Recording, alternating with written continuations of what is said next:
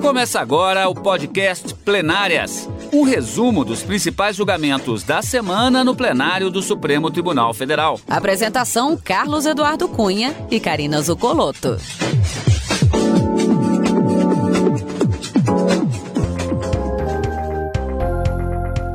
Hoje, com os principais momentos das sessões dos dias 24 e 25 de novembro de 2021, marcando assim, Karina, a finalização dos trabalhos do plenário neste penúltimo mês do ano de 2021 na partir da próxima semana, já nos encaminhando para os últimos julgamentos, e também uma semana marcada por aquela dinâmica que é muito comum do plenário do Supremo Tribunal Federal.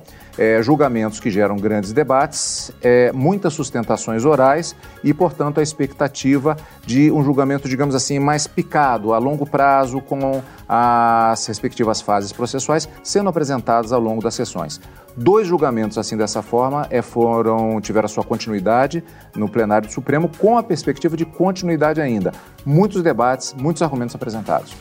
É, Cadu, essa tem sido a dinâmica dos, dos atuais e dos anteriores presidentes do Supremo Tribunal Federal, evitando de que essas sessões plenárias se prolongassem noite adentro, como a gente já participou, inclusive, de alguns julgamentos que duraram até uma hora da manhã. Me recordo da gente saindo aqui da Exato. TV Justiça a altas horas. Mas a, quando dá o horário de seis horas, eventualmente, o ministro Luiz Fux suspende a sessão e o julgamento, a depender de como já, estiverem a vota, já estiver a votação, para a retomada na sessão plenária seguinte. Assim o foi, como você disse, nos dois julgamentos que foram destaques no plenário do Supremo Tribunal Federal, tanto na quarta como na quinta-feira. Na quarta-feira, os ministros retomaram o julgamento em que se discute a constitucionalidade de uma lei de 2017 do Estado de São Paulo, que teria destinado pelo menos 40% do orçamento da Defensoria Pública daquele Estado para o pagamento de advogados dativos ou para o pagamento é, de uma advocacia suplementar, levando-se em consideração que não há um contingente suficiente de defensores públicos no Estado para atender a alta demanda de pessoas que precisam da prestação desse serviço gratuito integral dentro do judiciário, e isso está sendo questionado nessa ação direta de inconstitucionalidade. Na semana anterior, o relator já havia votado, o ministro Edson Fachin, é, outros dois ministros também haviam concordado, votado no mesmo sentido. O ministro Alexandre de Moraes abriu a divergência. O julgamento foi retomado na quarta-feira. Já temos uma maioria de seis votos pela declaração de inconstitucionalidade, então é um número mínimo para se declarar a inconstitucionalidade de uma norma e retirar dela a sua eficácia, mas o julgamento ainda não foi finalizado em razão de um pedido de vista do ministro Gilmar Mendes. Então, podemos já dizer que a norma vai ser declarada inconstitucional? Não. Até o resultado final, até a proclamação do resultado, a lei continua válida, produzindo seus efeitos, essa destinação e essa vinculação desse percentual está mantido, porque não houve é, é, medida cautelar deferida, os ministros estão analisando o pedido diretamente no mérito. Então, quando desse julgamento retornar ao final, aí podemos dizer se houve ou não uma maioria formada pela declaração da inconstitucionalidade. Então, esse foi o destaque da quarta-feira. Mas na quarta, ainda foi iniciado um outro julgamento que teve continuidade na quinta mas que houve uma suspensão, também em razão já do adiantado da hora, para que seja retomado esse tema na sessão plenária da próxima semana.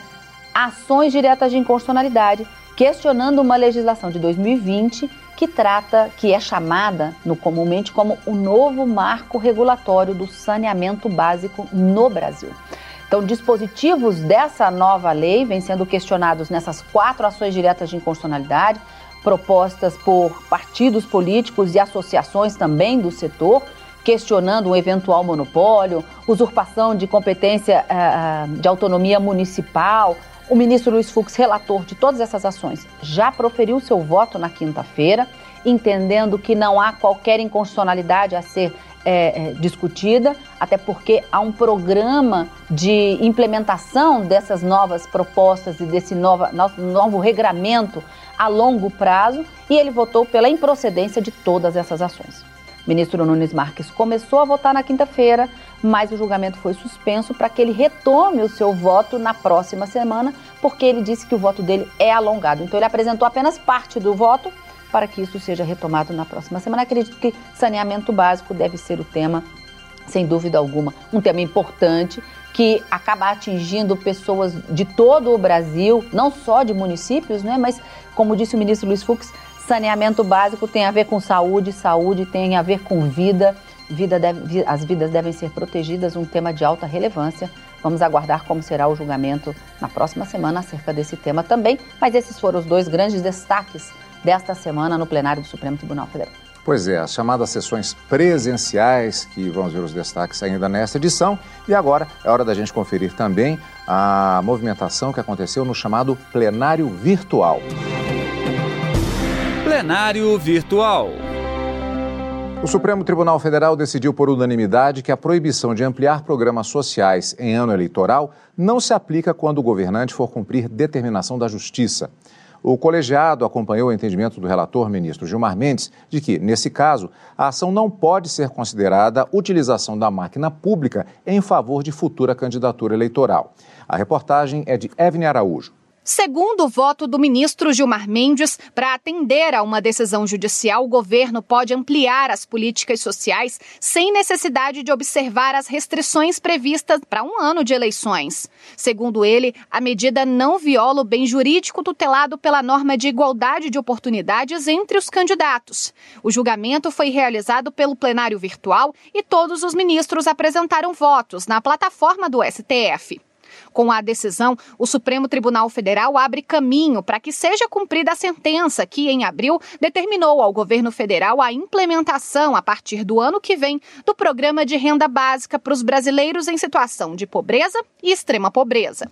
O governo recorreu da decisão alegando que a lei das eleições proíbe a distribuição de benefícios por parte da administração pública, exceto no casos de programas sociais autorizados em lei e já em execução orçamentária no exercício anterior. Agora, a ampliação do chamado Auxílio Brasil poderá ser feita no ano que vem, sem a necessidade de o Congresso aprovar a fonte de recursos para o programa ainda neste ano. E os ministros do Supremo Tribunal Federal decidiram por unanimidade que a regulamentação do fator acidentário de, prevenção por meio de decreto é legal. Fique tranquilo que a reportagem vai explicar do que se trata. A tese de repercussão geral deve ser aplicada em todos os casos semelhantes. Reportagem de Manuela Borges. O Supremo levou a julgamento uma ação direta de inconstitucionalidade contra dispositivos legais das alíquotas que incidem sobre o seguro acidente de trabalho e um recurso extraordinário que questionava uma decisão do Tribunal Regional Federal da Quarta Região que validou o fator acidentário de prevenção. Tanto a ação como o recurso alegavam que a Constituição veda o aumento de tributos sem a aprovação de lei específica para essa finalidade. O fator acidentário de prevenção é o multiplicador que define aumento ou redução de alíquota de contribuição das empresas para o seguro acidente de trabalho. O aporte serve para financiar a aposentadoria especial dos trabalhadores. As alíquotas do seguro são de 1, 2 ou 3%, e a lei autoriza a redução de até 50% ou a majoração de 100%, a depender do risco da atividade econômica desempenhada pela empresa. O relator do recurso extraordinário de autoria do Sindicato das Indústrias Têxteis do Rio Grande do Sul, ministro Luiz Fux, sustentou que a base de redução ou majoração de alíquota se refere apenas a critérios extrajurídicos, técnicos e de natureza objetiva, diferente dos elementos previstos como fato gerador de base de cálculo e alíquota, previsto na lei que dispõe sobre a organização da Seguridade Social. O ministro Fux ainda destacou que o fato de a lei regulamentar conceitos de atividade e grau de risco não vai contra os princípios constitucionais da legalidade genérica e tributária. Já a ação direta de inconstitucionalidade, de autoria da Confederação Nacional do Comércio de Bens, Serviços e Turismo, alegava que a fixação de alíquotas de imposto por meio de decreto viola o princípio da razoabilidade e que a medida não visa reduzir acidentes de trabalho e tem a mera função arrecadatória. O relator da ADIM, ministro Dias Toffoli, entendeu que a norma questionada é condizente com o sistema jurídico de tutela e age como forma de proteção do empregado no ambiente de trabalho. E vamos agora para os destaques da semana no plenário presencial. Nesta quarta-feira, dia 24 de novembro, o Supremo Tribunal Federal começou a julgar o novo marco legal do saneamento. Em outro julgamento na mesma sessão, o plenário chegou a formar maioria para declarar a inconstitucionalidade de uma lei paulista que destina parte do orçamento da Defensoria Pública ao pagamento de advogados privados. Mas pedido de vista suspendeu o julgamento. A reportagem é de Marta Ferreira. A norma do Estado de São Paulo de 2017 vinculou parte do orçamento da Defensoria Pública Estadual, correspondente a 40% do Fundo de Assistência Judiciária, ao pagamento de convênios contratados pelo órgão para prestação de assistência jurídica suplementar por advogados privados. Para a Associação Nacional de Defensores Públicos, autora da ação, a norma paulista é inconstitucional porque foi proposta pelo Executivo, quando a competência seria apenas da Defensoria. O relator ministro Edson Fachin já havia votado na semana passada pela inconstitucionalidade da lei. No entendimento de Fachin, caberia ao defensor público geral do Estado a iniciativa de propor a lei e não ao governador.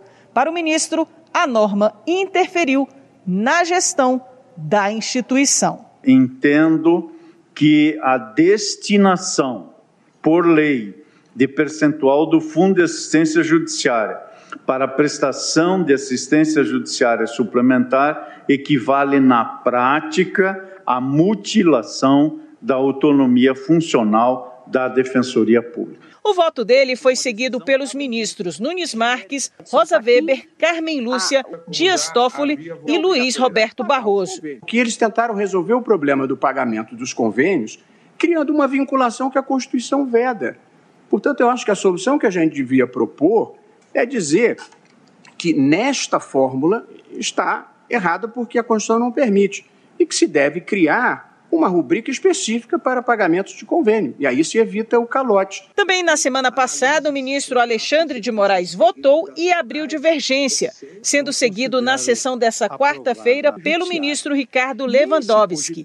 Moraes entendeu que não há invasão de autonomia financeira porque não é retirado dinheiro das fontes primárias, mas do Fundo de Assistência Judiciária. Observou ainda que já houve caso de desvio de finalidade no uso dessas verbas e que várias funções gratificadas foram criadas no âmbito do órgão e estavam sendo pagas com a receita desse fundo. Não há essa vinculação orçamentária. A Defensoria Pública é obrigada todo ano a gastar 40% do fundo com os convênios. Não, ela tem que gastar 40 se eh, os débitos forem 40 ou mais. E até agora, em nenhum ano, desde a lei. Pedido de vista do ministro Gilmar Mendes suspendeu o julgamento. Como vimos na sessão plenária da quarta-feira, dia 24 de novembro, nós tivemos o início é, do julgamento relativo às, às defensorias públicas e o percentual que é destinado para o pagamento de escritórios privados. E também tivemos o julgamento relativo ao marco, o marco legal do saneamento. Vamos conversar com a Karina agora, primeiramente com relação à questão das defensorias, não é, Karina? Já que o julgamento do marco legal do saneamento ele tem prosseguimento na quinta-feira, a gente vai conferir daqui a pouco. É, você já adiantou, houve já uma maioria formada, mas o julgamento não acabou. É, exatamente. Olha só, nessa, nessa ação direta de inconstitucionalidade que questiona essa lei do Estado de São Paulo e que teria vinculado esse percentual de 40% para o pagamento dessa advocacia suplementar, como eu disse no início, justamente para poder atender a toda a demanda no estado de São Paulo, ainda carente de defensores públicos em número razoável. Eu me lembro do início do julgamento, Cadu, em que a ministra Carmen Lúcia dizia assim: é, quem nunca esteve numa cidade do interior e viu uma longa fila aguardando para uma triagem para atendimento em uma defensoria pública? Então, essa é a realidade eu não diria só do estado de São Paulo, mas de todos os estados da federação. E no estado de São Paulo, essa legislação veio justamente para poder atender a essa demanda, podendo haver, então, a celebração desses convênios com esse fundo de assistência judiciária, então destinando esses 40% do FAGE, que é o chamado Fundo de Assistência Judiciária, para a contratação dessa advocacia suplementar. Seria uma advocacia dativa, mas remunerada com esse percentual. O que se alega aqui é que estaria havendo uma intervenção do Estado nessa autonomia orçamentária da Defensoria Pública. E o que se argumenta é que o Supremo já teria, em outra ação direta de inconstitucionalidade, firmado o entendimento de que essa autonomia orçamentária é constitucional e que, portanto, estaria havendo uma violação, não só da decisão do Supremo, mas também da Constituição. O ministro Edson Fachin analisou os argumentos trazidos e afastou tanto uma inconstitucionalidade formal que estava sendo arguída, em razão de vício de iniciativa para a propositura dessa legislação. Havia o argumento de que, em se tratando da Defensoria Pública, essa lei não poderia ter partido do governador do Estado, Poder Executivo, mas sim do Defensor Público Geral do Estado, para se tratar desse orçamento. E o ministro entendeu que sim, houve a, a inconstitucionalidade formal, havendo vício de iniciativa, que não é sanável nem mesmo com a sanção da lei. Isso a gente repete aqui várias vezes. E também apontou uma inconstitucionalidade material em relação a essa, a, a, a essa destinação do orçamento da Defensoria. Como você disse, outros cinco ministros votaram nesse mesmo sentido, formando uma maioria absoluta preenchendo então aquele requisito previsto na Constituição da chamada cláusula de reserva de plenário, ou seja, para se declarar a inconstitucionalidade de uma norma, é preciso uma maioria absoluta daquele órgão que está discutindo ou que tem competência para discutir aquela, aquela constitucionalidade. Mas, embora já se tenham seis votos para a declaração de constitucionalidade, não podemos dizer que a norma perdeu a sua eficácia, porque o julgamento ainda não foi concluído. O ministro Gilmar Mendes pediu vista para trazer o seu voto, considerados os argumentos trazidos não só pelo ministro Edson Fachin e todos aqueles que o seguiram, mas para considerar também a divergência que havia sido aberta pelo ministro Alexandre de Moraes e que nessa semana foi acompanhado pelo ministro Ricardo Lewandowski. Para o ministro Alexandre de Moraes, não estaria havendo usurpação de competência ou vício de iniciativa por parte do governador, porque a questão, ao seu entender, não era orçamentária, mas sim uma, uma questão de organização da Defensoria Pública. E olhando nesse ponto, ele disse: olha, o governador pode sim propor uma lei para tratar da estrutura orgânica da Defensoria Pública, não haveria essa usurpação. E entendia também que não haveria de forma alguma a violação dessa autonomia orçamentária e financeira.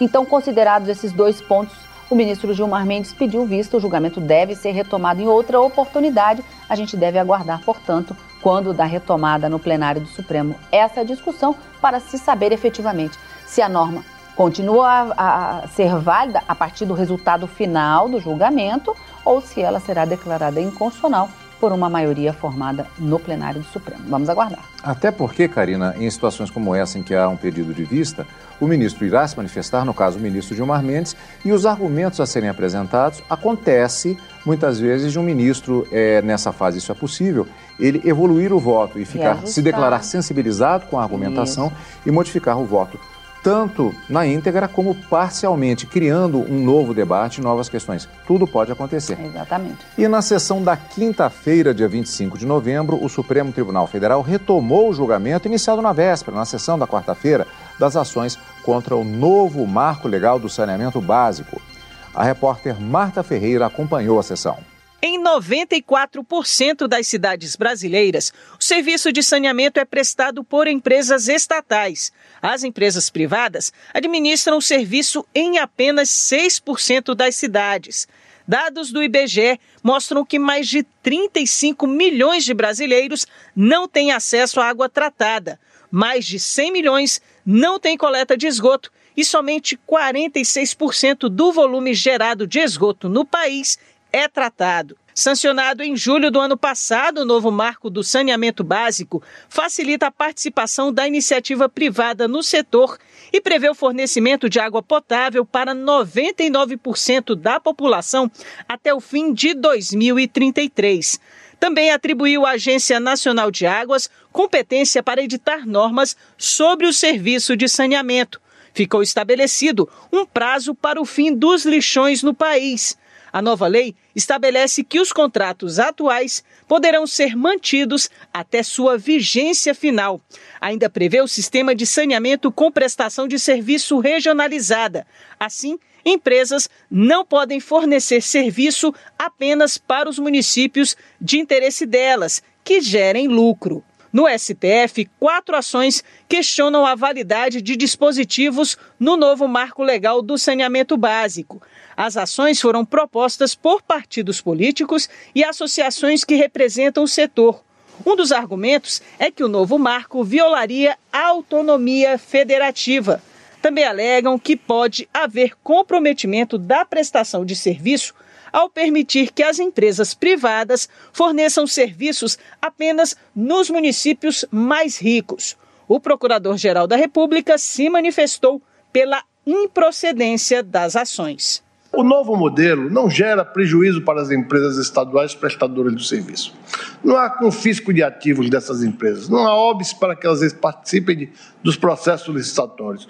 E por já terem expertise na área, que é altamente técnica e especializada, é possível que tenha melhores condições de participar do certame, apresentando propostas mais vantajosas e saírem-se vencedoras das disputas licitatórias.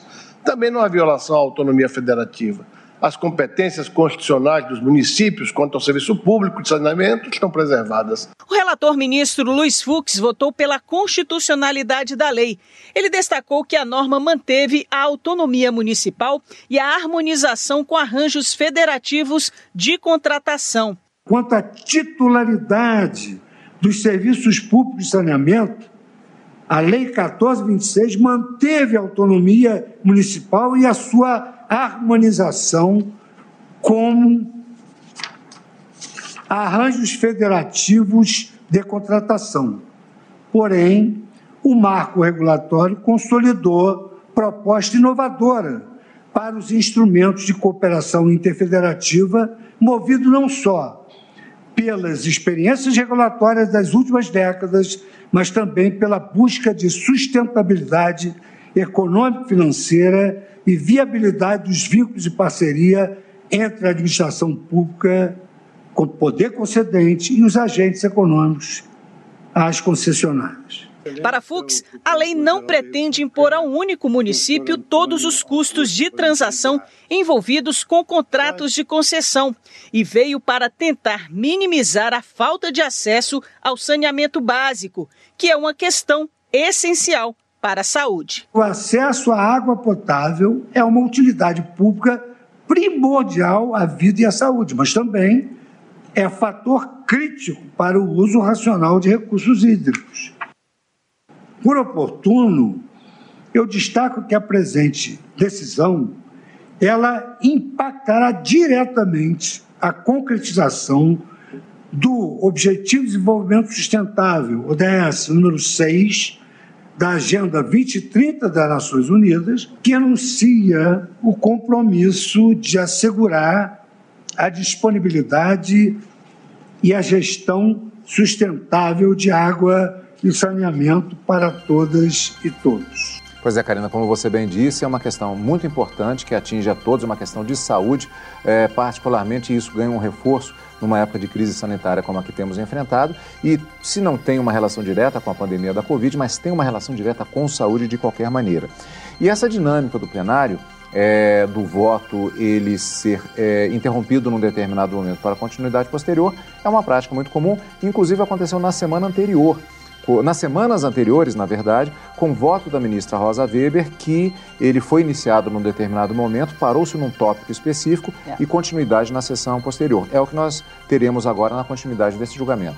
É, o voto do ministro Nunes Marques está previsto para ser retomado na próxima semana, a partir do momento em que ele parou efetivamente nesse julgamento. Mas Aqui, com relação ao voto do ministro Luiz Fux, em que ele rebateu diversos dos argumentos trazidos como uh, para se declarar a inconstitucionalidade, eu fiz algumas anotações. O ministro ele afastou qualquer alegação de violação da competência ou da autonomia municipal, a previsão de regras estabelecendo uh, normas de integração compulsória de regiões metropolitanas estabelecidas pelo Estado. Para ele, não há qualquer violação do Pacto Federativo ou dessa autonomia municipal é, fazendo valer, portanto, a norma e considerando isso constitucional. Ele estabeleceu também que, quanto aos custos dos serviços, é, e para trazer tarifas mais módicas, né, o que se fala na modicidade das tarifas, um, um, valor mais acessível a toda a população, não só a população mais carente, mas principalmente essa população, para que haja o saneamento e ele seja levado para todos,